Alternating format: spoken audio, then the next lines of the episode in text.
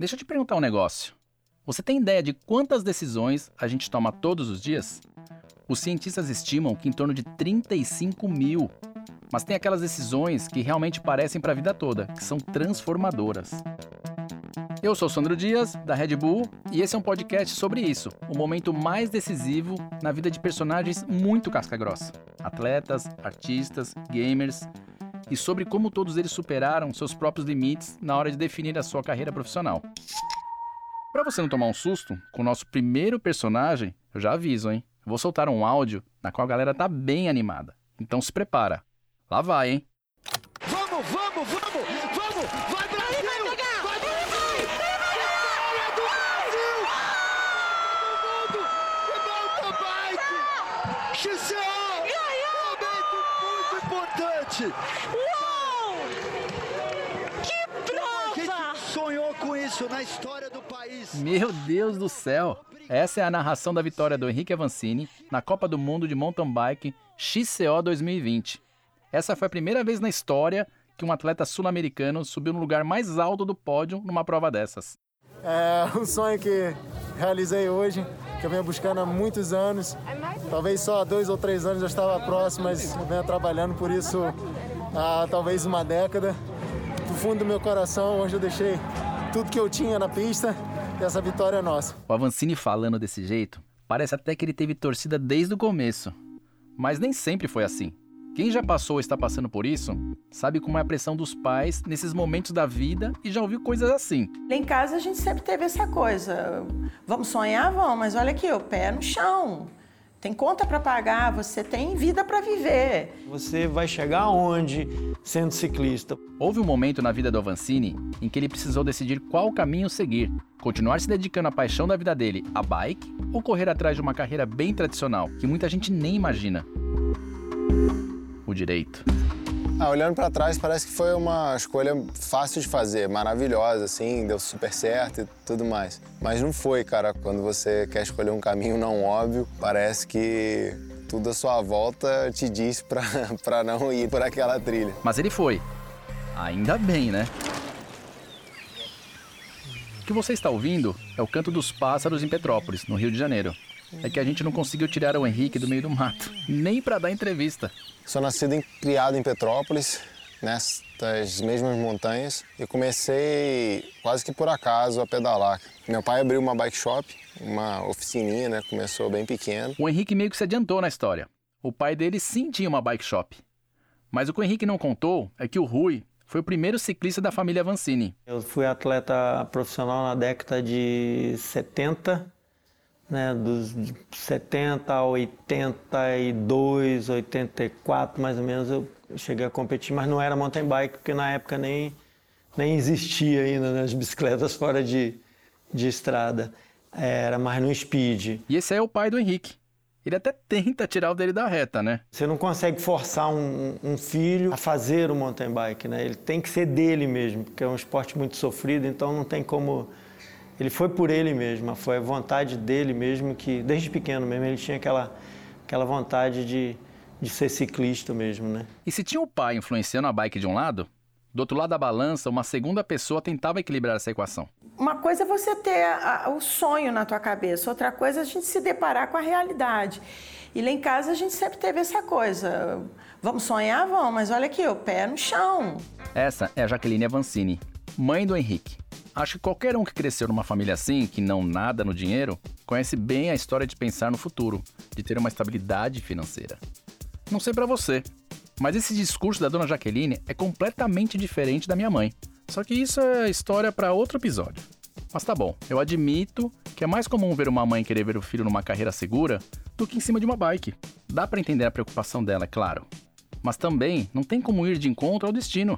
Lembra que o pai do Henrique tinha essa loja de conserto de bicicletas, a fama de bom profissional e uma rede fiel de clientes? Eu via o movimento dos ciclistas locais e tudo mais. Eu gostava de saber sobre o equipamento em si, ficava decorando o catálogo de, de peças. Além do movimento e do catálogo de peças, um dia o Henrique viu a sorte dele mudar nessa oficininha. Um cliente, voltando de uma pedalada, esqueceu que tinha colocado a bike na parte de cima do carro. E entrou com o carro, com bicicleta e tudo, no teto da garagem de casa. E aí meu pai pegou essa bike, cortou o quadro todo, fez uma, uma miniatura com aquela tubulação, com aquela estrutura. E aí ele montou a minha primeira mountain bike com sucatas dessa, dessa oficina. E esse foi o meu começo. Na verdade, ele começou com a minha bicicletinha, né? Não sei se meu pai falou isso aí, mas quem ensinou o Henrique a andar de bicicleta fui eu. Outros podem querer dizer, mas é a pura intriga da oposição. E olha quem chegou para tretar aí. E para completar o bingo da família Avancini, foi a Carol, irmã mais velha do Henrique e a fisioterapeuta dele. Como eu sou mais velha, eu ganhei a bicicleta antes dele. E meu pai me ensinou, com aquela técnica de pai ensinar, segura assim a bicicleta atrás e tal. Só que eu não avisei a ele que eu ia soltar, eu fiz a mesma coisa igual meu pai fez. Só que aí eu em vez de estar num lugar plano, eu tava num lugar que tinha uma escadaria. E aí o Henrique foi e caiu na escadaria, saiu rolando, caiu numa roseira e tal. Eu, ah, meu Deus, saí correndo desesperada, Henrique se machucou, babá. Mas ele levantou, subiu na bicicleta e continuou andando. Então... Corajosíssimo, né? um olhar de aventureiro. Né? Uma coisa que ele gostava de olhar o quintal, ele queria explorar, ele queria correr, ele queria brincar. E quando ele aprontava era difícil para pegar ele, sabe? Ele corria muito. Dos 8 aos 15 anos, quando Henrique não estava na escola ou dormindo, ele estava em cima da bicicleta, no meio do verde de Petrópolis. Nos finais de semana, ele e o pai colocavam a mochila nas costas e iam acampar nas cidades em que aconteciam as competições de mountain bike. Ele aproveitava até o caminho do ponto de ônibus da escola e o retorno para casa para dar uma treinadinha. E não demorou muito para reforçar a estante de casa por causa do peso dos troféus. Foi ganhando todos os campeonatos, é, foi campeão em, em, todas as categorias que ele passou, desde as categorias de base, né, as, as uh, pré-juvenil, juvenil, né, júnior. Ele sempre gostou muito de pedalar, sempre se dedicou muito, né? Porque ele, ele tem isso, quando ele gosta de uma coisa, ele se dedica, ele vai atrás, ele quer saber, ele quer ficar 100% envolvido no negócio. É, isso foi dando mais ânimo. Cada vez que ele começou bem novinho, ganhou, depois outro ganhou. Isso motiva, né? Então ele queria preparar mais. Não era passeio mais, não. Aquilo começou a ficar uma coisa. É, a visão dele era profissionalizar mesmo. Ele desenhava na camisa dele as marcas que ele é, imaginava um dia ele ser um ciclista. Então ele mesmo desenhou assim na camisa. Ah, eu sempre fui muito cabeça dura e muito decidido. Então acho que meus pais sempre compreenderam isso, que não adiantava muito querer me empurrar para fazer alguma coisa. Porque toda vez que eu fui empurrado a fazer alguma coisa, eu fazia mal, eu fazia errado e eu não conseguia ir para frente. Eu não conseguia imaginar ele um profissional, né? Porque o ciclismo no Brasil não é uma coisa que se valorize. Se fosse futebol. Muito decidido. Mas também não era doido. E com os 18 anos chegando, as categorias juniores iam se encerrando. E a perspectiva de se dedicar 100% à bicicleta num país onde o mountain bike é um esporte sem nenhuma tradição parecia coisa de louco. Até para ele. Imagina ter que equilibrar uma rotina doida de treino com os estudos e a vida social de um adolescente. Eu tô falando de treino, mas treino mesmo, coisa de atleta, não aquela coisa de todo dia pra academia. O final da adolescência, o começo da juventude é, acho que é a fase mais cruel na vida de, de qualquer pessoa, né? Quando você chega nessa fase de 16, 17 anos, parece que existe a expectativa do mundo nas tuas costas, né? Do que, que você vai ser, do que, que você quer, enfim, qual é o caminho que você vai trilhar. E na real, nessa fase as coisas mudam rápido demais, de uma forma super intensa. Você vai chegar aonde sendo ciclista? Você, a gente já sabia que ele tinha um potencial, né? mas aonde ele vai, vai conseguir chegar com esse potencial? Porque não depende só do seu potencial, né? depende de tudo do que está à sua volta, né? todo o apoio que você vai ter, o que, que você vai conseguir de patrocinadores. Cara, eu posso falar, é pesado o negócio. E a conta não demorou para chegar para o Henrique. E essa, esse ponto de conseguir linkar as coisas eu não, eu não conseguia enxergar. E eu me via assim cada vez mais próximo do momento que eu ia ter que tomar uma decisão de não, cara, vou ter que seguir esse caminho, vou ter que seguir aquele. Nada se aproximava a intensidade que a bike me oferecia. Nada se aproximava assim ao valor que a bike gerava na minha vida. Então eu ficava muito em conflito assim internamente para para poder fazer isso dar certo. Eu sei bem como que é isso. Eu passei por isso também no momento que eu tava faculdade, trabalho, skatista profissional. Eu queria que desse certo skatista profissional. E a bicicleta era tipo paixão dele. Eu canalizava todo esse rigor, essa disciplina, e aí meio que não sobrava tempo para mais nada. Mas ele acabou dando um jeito de usar o vício na bicicleta a seu favor.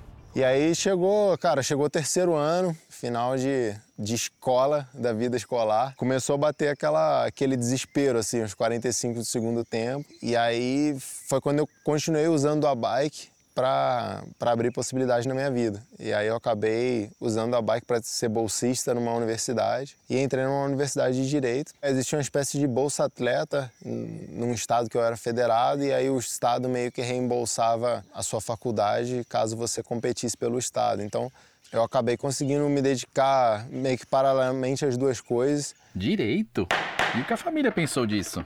Com certeza ele ia ser daqueles advogados chatos que fica tipo seu juiz, meritíssimo, etc., jargões jurídicos e tal, que, que quer, sabe, protestar pelos direitos das pessoas e dos, dos animais e das plantas. Sei lá, ele ia ser um, um advogado bem cri-cri, assim, porque ele, ele sempre foi muito, muito cri-cri. Ele era muito chato quando a gente era criança. Ele era bem, bem birrento, pirracento e tinha que ser do jeito que ele queria. E se não fosse, ele reclamava e queria explicação de por que, que não era daquele jeito. Mas faz parte da personalidade dele. Acho que se ele não fosse assim, ele não, não teria chegado onde ele chegou. Acho. Tudo bem o que eu tava chamando de disciplina?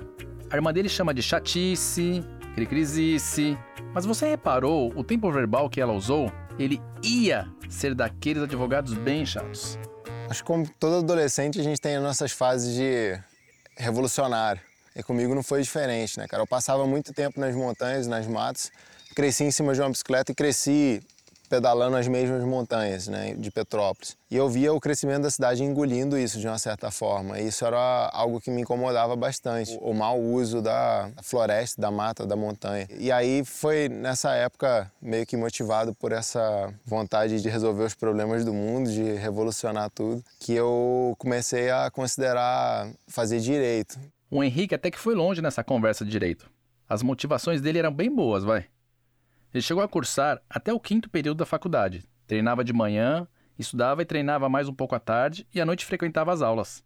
Quando uma competição coincidia com os dias de aula, ele compensava estudando pelos resumos que os amigos faziam. Quanto mais eu queria melhorar na bike, mais eu precisava me dedicar. Quanto mais eu me dedicava na bike, menos eu conseguia ceder tempo, atenção, energia para outras coisas que talvez seriam mais importantes na minha vida. Eu percebi um, algo que me incomodava bastante, assim, porque eu fazia os dois e eu queria me dedicar mais aos dois. E eu sabia que eu não estava dando assim 100% de mim nem na bike, nem a, a, vida acadêmica. E aí foi quando eu comecei a pensar, cara, eu tenho que realmente tomar uma decisão agora, eu tenho que escolher qual caminho que eu vou seguir. Do mesmo jeito que forças externas como chuva, um vento contrário, um pedregulho que estoura o pneu, uma força maior agiu nesse caso. A equipe que o Henrique fazia parte ficou mal das pernas, assim como muitas outras em 2008 por causa da crise econômica. Em dezembro daquele ano, avisaram para ele que as coisas não iam bem e que por isso adiantariam os dois últimos salários dele e dos seus colegas antes de encerrar as atividades por completo. Eu cheguei na bifurcação, cara, que foi o momento que eu tive que escolher se eu ia continuar me desenvolvendo e tentando me desenvolver como atleta ou se eu ia dar um passo para trás e talvez ter uma condição de atleta não tão boa e me dedicar mais aos, aos estudos enquanto fosse necessário compatibilizar os dois. E aí, novamente, muitas opiniões apareciam. Pô, você realmente quer ser atleta? Você quer seguir a carreira?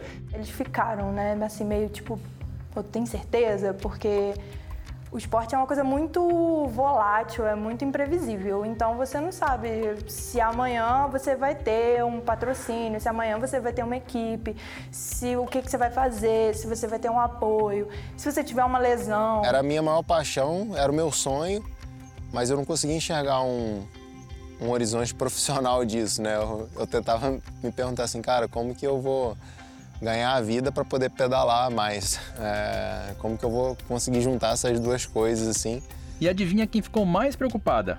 A mãe dele, é claro. Você já viu o náufrago? É aquele momento que, sabe, você, você tá ali, agora é a minha hora. Você sai dessa ilha ou não, entendeu? Como é que vai ser a faculdade e, e o ciclismo, né? Para mim, o que mais se passava na cabeça era, era a questão da responsabilidade familiar, cara. Acho que essa foi, foi o meu maior dilema assim pessoal dentro de mim. Ter a dúvida de, de se eu estava jogando uma, uma oportunidade para crescer na vida e com o meu crescimento mudar a vida da minha família pelos ares assim né? Então isso foi o que mais pesou. Que era mais o conflito entre o lado racional e o lado emocional. Não era muito fácil me convencer que, que eu tinha que seguir meu coração sabe? Até porque eu estava seguindo há tanto tempo e já tinha dado bastante coisa meio que errado, né? Na minha carreira esportiva, eu já tinha tido alguns sinais assim de que, pô, melhor talvez seguir o lado mais mais seguro, mais óbvio, mais concreto. Mas não adiantou muita coisa. Entre a segurança de um emprego tradicional e o sonho de viver da bike, ele só tinha uma escolha. O Henrique decidiu pelo esporte. Ele foi lá e fez e fez bonito. Ah, babei agora. Sorte a nossa, meu Deus do céu. E decidiu dando um all-in tudo ou nada. Largou faculdade, pegou o dinheiro dos dois últimos salários, a única grana que ele tinha, e comprou uma passagem para o Chipre, onde ia acontecer o principal torneio mundial de mountain bike. Quando eu tomei essa decisão, assim, eu tinha, eu tinha uma bala na agulha, foi um tiro. Mas para quem pensa que uma vez a decisão está tomada, o problema acabou, espera para ver o que aconteceu. E se eu te falar que deu tudo certo nessa viagem dele para a Europa, eu vou estar tá mentindo. Inclusive, os pais dele nem sabem dessa história. Tudo que tinha para dar errado, deu errado. Eu fiz um voo com quatro escalas e quando eu estava na primeira escala, que foi Rio-Paris, é, o piloto falou antes de aterrissar que a temperatura era negativa em Paris. Eu meio que despertei, assim, do, da, daquela intensidade e pensei, cara, eu não tenho casaco aqui comigo. E aí eu comecei a pensar, cara, acho que eu não tenho casaco na minha mala. Eu não tenho casaco. E, e aí, assim, eu tava indo com pouca grana também. Eu, cara, o que, que eu vou fazer agora? Ele chegou lá, ele Tava frio, aí ele pegou o cobertor do avião e, tipo, se cobriu com o cobertor do avião. Eu fiquei andando igual um andarilho no aeroporto de Paris, assim, todo mundo me olhando. Eu encontrei com um cara que estava indo para a prova também, e aí esse cara me perguntou: "Ah, pô, você tem, você tem hotel?" Eu falei: "Tenho, fiz um hotel para a prova e tal." É, vou ficar as quatro semanas no mesmo lugar. O cara, pô, que legal e tal. E é aqui que o perrengue de verdade começa. Eu sei muito bem como que é isso. E aí eu lembro que eu reservei um hotel de pensão completa. É, e aí eu falei, cara, pô, tô. Pelo menos comer e dormir eu tenho, eu tenho já garantido, tenho a passagem de ida, tenho a passagem de volta. E aí o resto, o resto é lucro. E aí quando eu aterrisei no, no Chipre, que eu fui fazer o check-in no hotel, fui pro, pro hotel, que era relativamente perto do aeroporto, o cara falou que tinha tido um problema com a minha, com a minha reserva. Imagina você chegar em outro país e descobrir que nem tem onde ficar e nem tem como voltar para casa. E aí eu passei a competir, foram quatro semanas, quatro provas em quatro semanas. Eu passei a competir precisando ter resultado para ganhar dinheiro para me manter lá, para eu ter onde dormir e onde comer. O Henrique sempre teve umas, assim, as aventuras meio loucas, né? Assim, que as coisas aconteciam, mas é, por esse próprio ímpeto dele de fazer, de querer, de ir. E às vezes eles se metiam umas furadas, mas ah, aí é que a gente vê que se é uma coisa que é pra pessoa fazer, sabe? Se, tipo, você é para aquilo, se tá escrito, não importa, sabe? A vida vai achar um jeito, Deus vai guardar, vai botar pessoas no caminho. E não é que a vida achou um jeito, mas era tudo ou nada. Ah, olhando para trás, parece que foi uma escolha fácil de fazer, maravilhosa, assim, deu super certo e tudo mais. Mas não foi, cara. Quando eu tomei a decisão de largar tudo e ir para fazer essas provas na Europa, é, eu fui muito no perrengue e acabei competindo muito bem, cara, durante essas semanas. milagrosamente voltei de lá com um contrato, meu primeiro contrato profissional. Não é que no meio desse monte de perrengue, o Henrique assinou contrato com uma equipe da Itália e começou a fazer o nome dele para o mundo? E pouco a pouco foi buscando seu lugar ao sol. Bom, na verdade, tudo isso que o Henrique falou, eu já senti na pele também. A gente não começa lá no alto já. A gente tem que subir degrau em degrau, passa uns perrengues, dorme em praça, viaja com os amigos na roubada, e, mas é assim que acontece. Se não acontecer dessa forma, talvez a gente não consiga amadurecer para conseguir chegar lá em cima. E esse foi só um dos perrengues que ele enfrentou. A partir daí, ele seguiu subindo montanha por montanha até chegar no lugar do ranking onde nenhum brasileiro tinha pisado o topo. E segue focado numa missão: deixar o terreno mais suave para as próximas gerações tentei começar a me capacitar para ser um cara que fizesse diferença para a modalidade. Eu tinha que me tornar bom o suficiente para ganhar corridas. E aí eu comecei a ver, cara, tá, mas beleza, quando eu ganhar corrida, o que, que eu vou fazer? Como que eu vou contribuir para o esporte? Comecei a, a, a buscar desenvolvimento em várias áreas como atleta profissional para realmente fazer com que a minha, com que a minha carreira fizesse diferença para o esporte, fizesse diferença para a bicicleta no país. Quanto mais eu me dedicava, quanto mais paixão eu colocava nessa missão, que agora não era mais uma coisa só minha, mas um porquê muito maior do que eu, mais apareciam oportunidades. Foi talvez a, a grande bifurcação da vida assim que, que tenha mudado a minha jornada aqui na Terra. Na última volta da Vancini na Copa do Mundo, a uns dois minutos do fim da prova, ele ainda estava atrás do holandês Milan Vader e do astro suíço, então número um do ranking mundial, Nino Schurter. Até que ele teve que decidir entre dois caminhos, um mais lisinho e um segundo com os obstáculos e umas pedras a mais. Os adversários europeus pegaram o trajeto mais suave. E adivinha qual o Avancini escolheu? Estratégia do Henrique Avancini, defendendo tudo que pode. Vai, Vamos, vamos, vamos, vamos!